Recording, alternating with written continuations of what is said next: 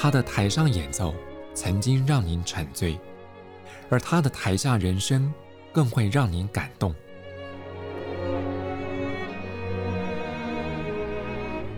国家交响乐团爱乐实验室 Podcast 名家登场，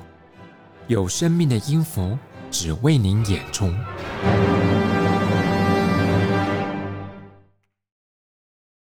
欢迎收听国家交响乐团 Podcast 节目，我是邢子清。如果听众朋友平常在留意国际乐坛动态的话，也许你会发现，当代曲目或者是现代创作演出几率越来越高，甚至也渐渐成为一种主流趋势。但我想，对国内观众来讲，或许传统的经典曲目您早就习以为常，但如果有机会来接触所谓的当代作品，会让你有截然不同的听觉跟收获。如果我们打开国家交响乐团历来的演出记录，过去在三十多年当中，其实当代作品占了不少比例，那对国内听众朋友的曲目拓广有着非常重要的意义。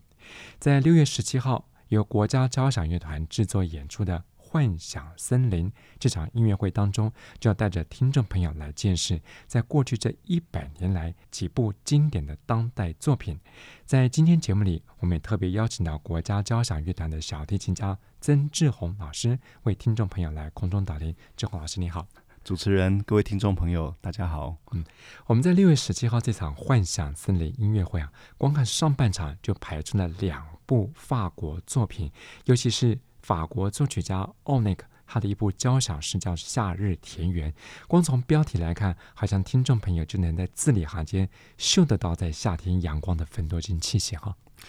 对，我觉得这个呃，这个奥内克他的音乐在这首曲子里面，我觉得非常的呃。呃，直接而且很简朴。那他所描述出来的一个音乐的氛围，我觉得呃，真的是非常的夏日，就是像呃他在呃山野间，然后去呃在夏天的时候去旅行，去感受到那种大自然很呃绿意盎然的那种呃情景。是，那我觉得在音乐里面，其实他呃可以呃感受到，例如像很多的鸟鸣。然后像啊、呃、那种夏天的微风啊，去呃穿过那些田野跟森林之间的那样的一个一个一个听觉感受，还有好像我觉得他在音乐里面有几个情呃几个时候，我觉得可以感受到，像是我们我们自己听聆听的人，就像化身成飞鸟一样，就是好像从从空中。俯瞰这个这个世界，这样俯瞰这个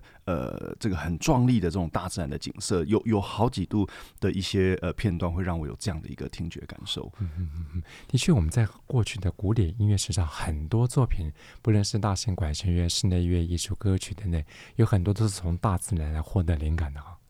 对，例如说像是呃贝多芬的呃第六号田园交响曲，那这个也是他自己。亲笔下去，呃呃，一个一个下的一个标题。嗯、那还有，其实我相信其他很多呃作曲家也有，嗯，写类似像，比方说布拉姆斯，他也有相当多类似那种描绘呃大自然，或者是说呃以大自然为为核心的一个一个呃呃精神去谱写出一些呃曲子这样子。那像之前我记得，呃，没有多久之前，乐团也演过。呃，阿尔卑斯，对，那我觉得这这对对，那我觉得那个其实就是。呃，这一类的曲目，其实我觉得对于听众来说，其实是一个非常棒的一个体验，因为我们听到的不是只是所谓的呃呃 pure music，就是说纯粹的一个音乐的形式，它其实是会带有一个很强烈的、很直觉的一个想象空间。嗯嗯，所以这样讲起来，奥乃格这首交响诗《夏日田园》，虽然是在过去一百年算不太久的创作，可是它对于听众朋友来讲，不至于那种当代音乐的艰涩感哈。对，因为我觉得他在运用呃所谓的和声跟他的呃调性那些色彩上面，偏向来说还是比较有呃德布西拉威尔的影子。哦、那所以这首也被、嗯、有一点被呃就是称为说好像是现代版的这个牧神的午后这样。哦、那他因为他也是在描述像那种田野间，然后。呃大自然的一个一个景色这样的一个一个描述。那所以我觉得在呃他在编制上面就是。呃，以弦乐跟木管五重奏的一个编制，嗯、我觉得它相对来说，它就是要呃试着去营造一种并不是那么厚重，是，但是同时它的声响还是可以很丰富，然后有许多像呃我刚刚提到有鸟鸣啊这一类的东西，其实或者是说到很多好像小动物在在身体穿梭那样子的一个情景，我觉得那个是呃透过比方说木管的一些。呃呃，一些很灵动的一些音型，那或者是呃，像微风弦乐，可以很很容易的去制造出像是微风徐徐般吹过这样的一个音响。我觉得在欧内格在这一个呃方面是做了相当呃明确的一个。呃，描述跟创作，嗯嗯嗯，哎，提到这个乐器编制哈，刚刚志煌老师也讲到几位作曲家，像这个理查斯特劳斯的阿尔卑斯交响曲，或像是这个过去乐坛演奏过，包括李斯特啦、史曼塔纳之类，也有跟一些自然有关的音乐。像欧尼格这首《夏日田园》的编制，好像小了很多哈。对，因为我觉得他的整个呃编制上，就是说他并不想要，嗯、呃。去让整个音乐变得相当庞大，比方说像斯特劳斯，那尤其是像这样的类似这样的交响诗，其实一般大部分会描述在一个呃比较偏向故事的一个形态，所以那故事通常还也会蛮具有戏剧性的。那所以我觉得，如果是以一个故事为篇章的一个交响诗作为内容的话，它可能以这样的编制是不够的。可是我觉得以一个呃情景，就是一个。某某个季节的一个情境，它其实描述的是一个这样的。虽然说它变化万千，可是是一个呃一个某处或者是数个地方的一个情景的描绘。那我觉得它并不是一个所谓的呃像故事性的篇章，它是一个类似像我们在看画作一样的一种感觉。那是一幅画，可能两幅画、三幅画，去把它串联成一个音乐。那所以我觉得它在这个编制上，其实。我觉得蛮多的巧思，因为弦乐跟管乐，呃，木管其实可以做好相当大的一个平衡。嗯、那当然，如果说需要有很更强烈的一个，呃呃呃，这种很强烈的声响比较强壮的这种时候，那我想也许当然铜管的加入是有其必要的。可是我感觉欧尼格他其实。有刻意的，就是想要让整个音乐听起来是比较平易近人，嗯，可是又想要用这样的一个平易近人的呃比较简朴的一个编制，去营造出一种很这种下就是很。绿意盎然，这种很丰富的一种声响，是是是是，但是却不厚重，这样子。嗯我想志宏老师就听到一个特点啊，听欧内格这首交响诗《夏日田园》，好像在看一些山光水色情境的一些田园画作。所以在六月十七号这场幻想森林音乐会上半场，欧内格的《夏日田园》交响诗，我想会带着听众朋友，不只是听觉，还有你的想象空间，进入非常饱满的音乐情境。不像相较之下，在这场。音乐会上半场还有另外一位法国作曲家杜提耶，这个名字可能也是国内听众朋友比较陌生的了。对，呃，其实他，呃呃，这个呃杜提耶他在呃法国是非常非常享负盛名，是非常德高望重的一个作曲家。哦、是是是，那他介于呃梅香跟布列兹之间，那算是另外一个、嗯、呃呃非常重要的一个呃。一个伟大的一个作曲家，在法国的近代这个作曲史上面，那我觉得他的特别在于说，他他其实前期的时候，他的音乐风格是比较呃，仍然是有拉威尔啊、德布西啊，或者是佛瑞他们的一些影子。那到了他中期的时候，慢慢他开始产生了一个自己的一个呃独具一格的风创作风格。嗯、那特别是在他所谓的。呃，这个所谓主题的渐进发展上面，那呃，这个是什么意思呢？我觉得就是说，有一些所谓的呃主主导动机的这种这种音乐，它其实是一个很明确的一个动机，然后在曲子里面它会不断的出现，但是每一次只要一出现。听众就很清楚知道啊，这是刚刚那个东西。嗯、可是，在 Dutilleux 他的所谓他的呃这样的主题的渐进发展里面，它并不采用像这样子很明确让听众一听就能够认出来的一个方式。它采用是一种比较细碎、比较微小的一非常微小的动机，然后有时候可能是一个音，可能是一个和声，然后在后面的时候会不断的出现，但是可能会加一点东西或减少一点东西，或者是做一些在呃声响上、演奏上，或者是呃格式上的一些变化跟安排，然后会让听众有一种好像有听过这个东西。但是又有一点陌生，不确定刚刚是不是真的出现过的这样的一个聆听体验，所以我觉得这是一个他非常中期以后非常大的特色，那也是他自己呃非常独具一格的一个一个一个创作的手法。那呃，我觉得这个这个作曲家呃居契尔他呃其实他一直他并不是一个所谓的完全的创新者，其实他的整个。呃，他的他其实自己也说过，说他并不是一个什么呃，例如说像呃，Schoenberg，那或者是呃，韦本，就是说那种十二音列或者是那种呃序列的那一种呃无调性的音乐家，他其实还是有他的调性存在，只是他在调性之上，他可能用了相当多的复调性或者是其他的一些呃一些手法，去让他的调性，他并不是完全是。所谓的调性音乐，但是要说它是非调性音乐，也不完全是如此。他仍然很重视所谓调性音乐的一些特别和声的一些色彩，所以他其实用用那个一个简单一句话来总结是，我觉得他的这呃这位作曲家居契尔他的一个呃风格其实是无形胜有形，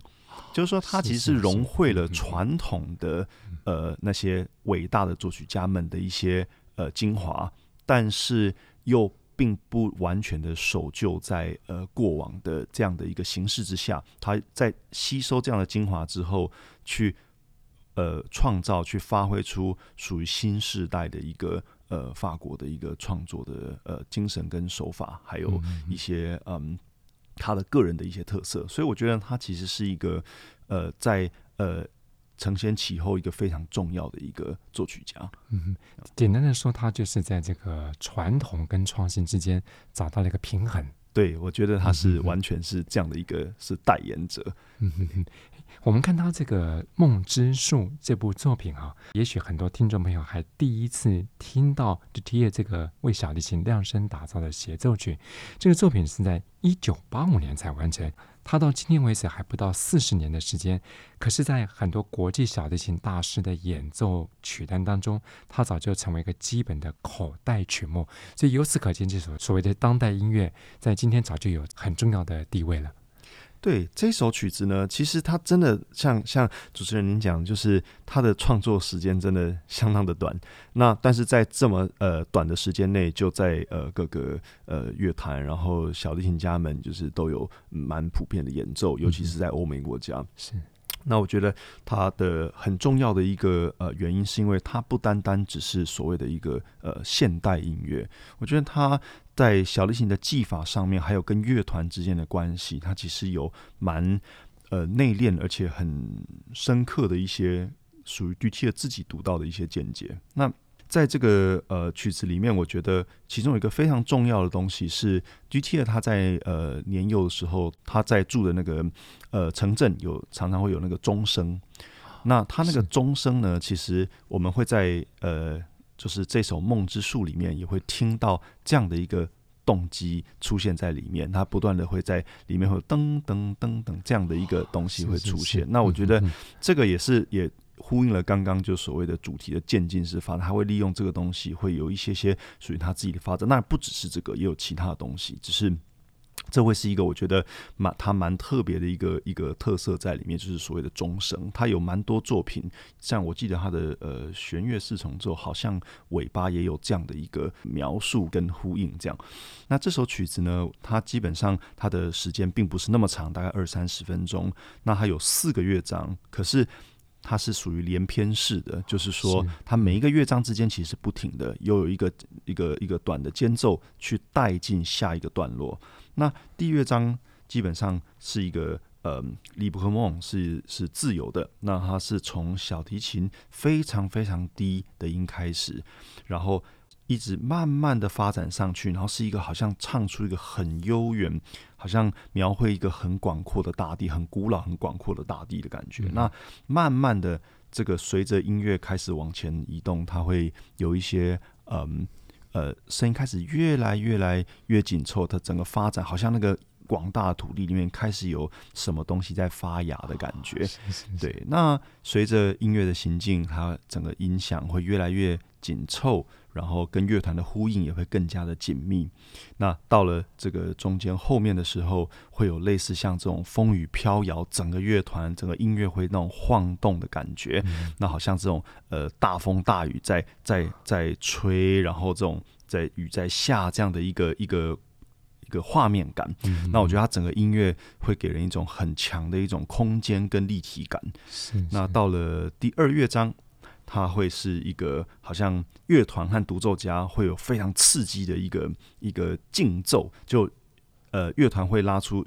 呃很快速而且很很呃蛮对于 实际演奏来说相当艰难的一些 一些呃快速音群。那独奏家当然也是会。更卖力的去回复这个乐团，所以呃，我并不会称它为像是吵架，因为听起来不像是在互相呃呃叫骂，听起来比较像是好像好像追逐的感觉，好像在这种呃一个森林里面，然后好像很惊心动魄那种猎物的追逐的感觉。嗯嗯嗯嗯，那呃，在第三乐章的时候，它会进入一个非常。呃，缓慢，而且好像有一点点呃虚空那种，好像在内心里内心戏，在一个进入一个很虚空的一个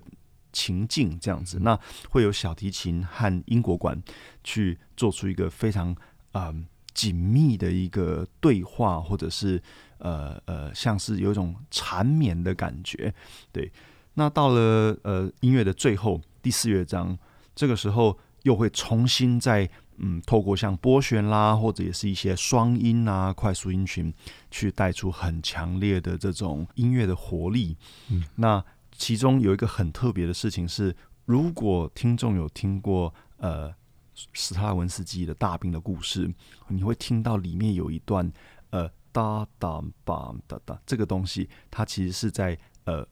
我猜测。像是在对呃这部作品，或者是在对斯拉文斯基这位作曲家，算是一种致敬，或者是一种幽默，我不知道。但是我觉得，当我听到第一次我还没有认出来，当我听第二、第三次的时候，就觉得嗯，这个这个片段有一点耳熟。那我不知道这个是不是，也许也是呃 GT 的一个呃一个非常。巧妙的一个设计跟安排，那我觉得非常的有趣。那一直到了最后，会有一个一个小小在结尾之前，会有一个小小的一段小提琴独奏，会重新再进入一个呃，像是呃内心自我的对话的一个状态，会回到像第一乐章非常的沉静，开头非常的沉静，然后。呃的一个很悠远的一个旋律，然后随后音乐就带到一个很大的一个高潮，然后很灿烂的收尾。嗯，哇，听志宏老师这样讲起来，对这这首《梦之树》小提琴协奏曲，感觉上好像是一种不仅有故事，也有画面。当然，里面有些不只是意象，还兼具了具象。当然，对小提琴演奏家跟对乐团来说，这个作品的挑战性其实是相当高哦。对，我觉得呃，其实大家如果有呃，先去稍微做一点点的功课，那大家会发现说，这个曲子其实对于小提琴的独奏来说，真的是蛮困难的，因为呃，它的整个呃。演奏上，它并不是传统的那样的一个音阶的一个序列这样子，所以我觉得在比方说指法上的选择，还有包含它很多的演奏法，它在很快速、非常快速的拨弦，然后要非常的大声，然后因为要跟乐团去呃竞奏嘛，嗯、那在拨弦完之后，马上又要接很快速的音群，然后那同时在这个曲子里面，它又有我们刚刚提到说很很悠长、很很。恬静，但是很深邃的这样的一个一个旋律，很长的一段旋律。那我觉得那个也是很考验演奏家在呃整个格局上的安排铺陈，还有他们对于氛围的营造。嗯、那对于乐团来说，乐团是一个很庞大的一个一个很庞大的一个群体。那在于要雕琢这样子一个很细腻的一些。呃，情境上或者是呃氛围上、音色上的一些转换，我觉得是相当困难，但对乐团来说也是会非常有挑战性，而且蛮有趣的。是是。那这次要来演奏这首作品的是目前在国际间知名的俄国小提琴家格林科斯。我想请志宏老师趁这个机会来跟大家介绍一下这位呃。小提琴家 Ilya Gringos，他是俄国籍的小提琴家。那他其实在他年轻的时候，他就非常的有名，尤其是他在一九九八年的时候赢得了帕格尼尼大赛的冠军。那他其实呃拥有非常精湛的演奏技巧，还有音乐内涵。那我觉得，我记得他在前几年也有来台湾和 NSO 一起合作。那我记得他演出的曲子是呃。空构的小提协奏曲，那指挥也是由吕绍嘉老师来担任。这样，那时候我对他的演奏就蛮有印象的，是因为他他不是那种所谓嗯呃，呃光彩夺目，或者是那种呃呃激情四射的那样的一个一个一个小提琴家。我觉得他的演奏风格，那一次的空构的体验，让我觉得他其实是那种蛮行云如流水，他并不是一个很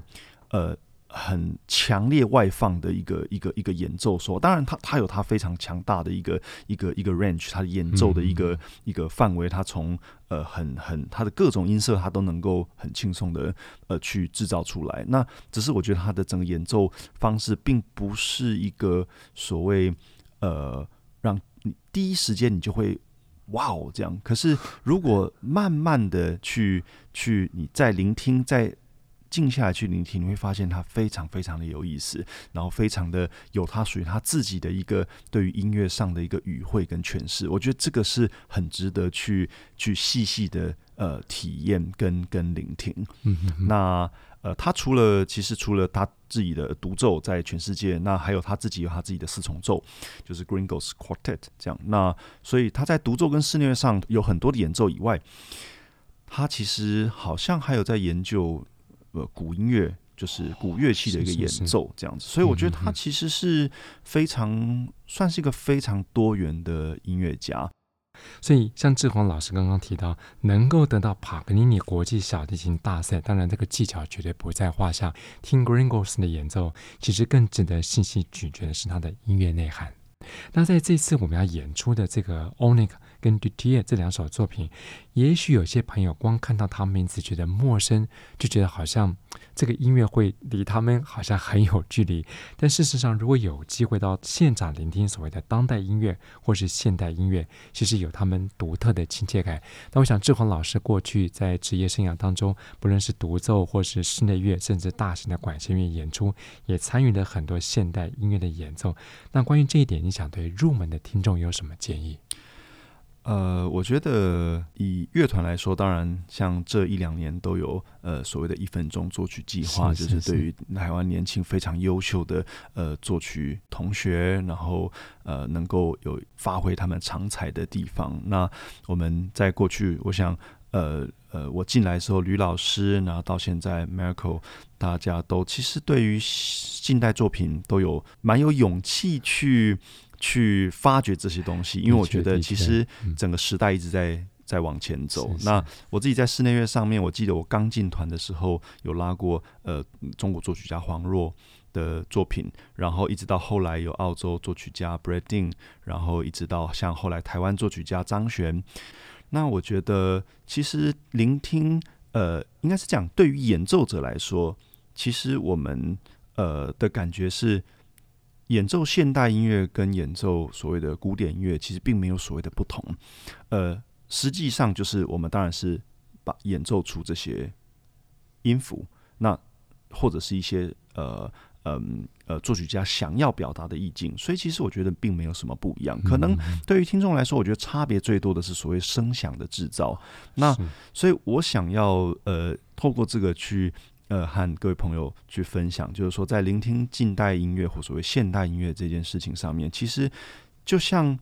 所有的近代或现代艺术一样，我们不用想太多，因为不像说，比方说古典音乐或者是那种呃比较呃早期那种很唯美的画作，我们需要去呃去观察它的这个呃，比方说肢体的比例、这些线条、这些很漂亮优呃这些优美的颜色，然后。呃，这些色调，那呃，去去聚精会神的去观察这些东西，嗯、然后去从精神上去很呃试着去做看这个这样的一个呃画作也好，音乐也好，去做出一个连结，然后在精神上去。呃呃，咀嚼这些东西，我觉得近代乐反倒其实有时候是更加直觉、比较直观的。是是是，你听到什么就是什么，嗯、而且每一个人听到的的想象是不一样的，因为大家，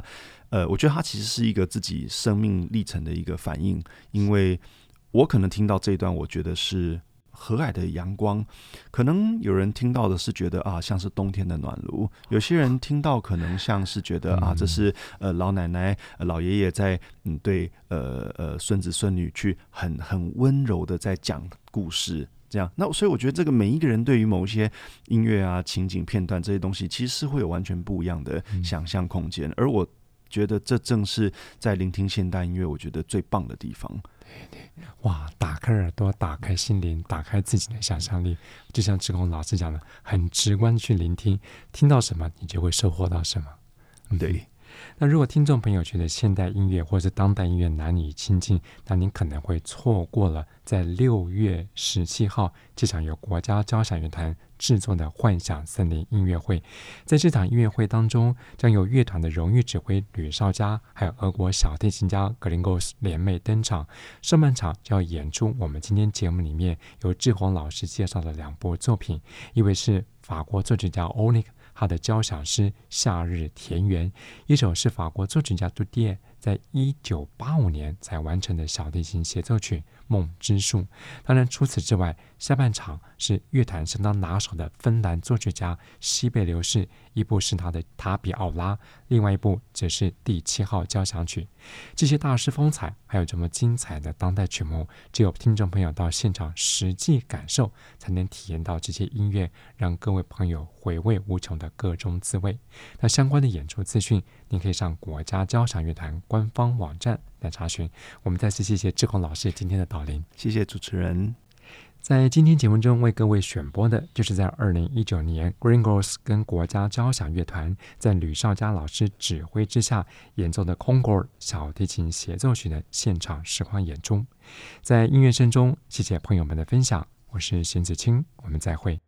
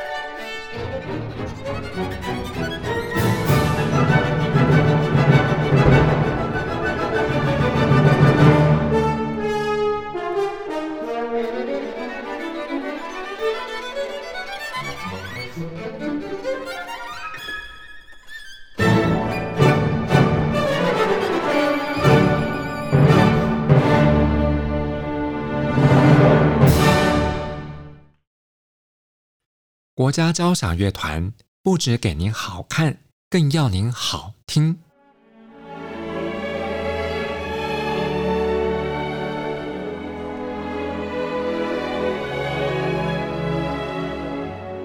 国家交响乐团独家精彩实况，原创 Podcast 节目，舒缓音乐，友善贴心，诚意十足。爱乐实验室 App 温馨登场，请上 App Store 或 Google Play 搜寻“爱乐实验室”。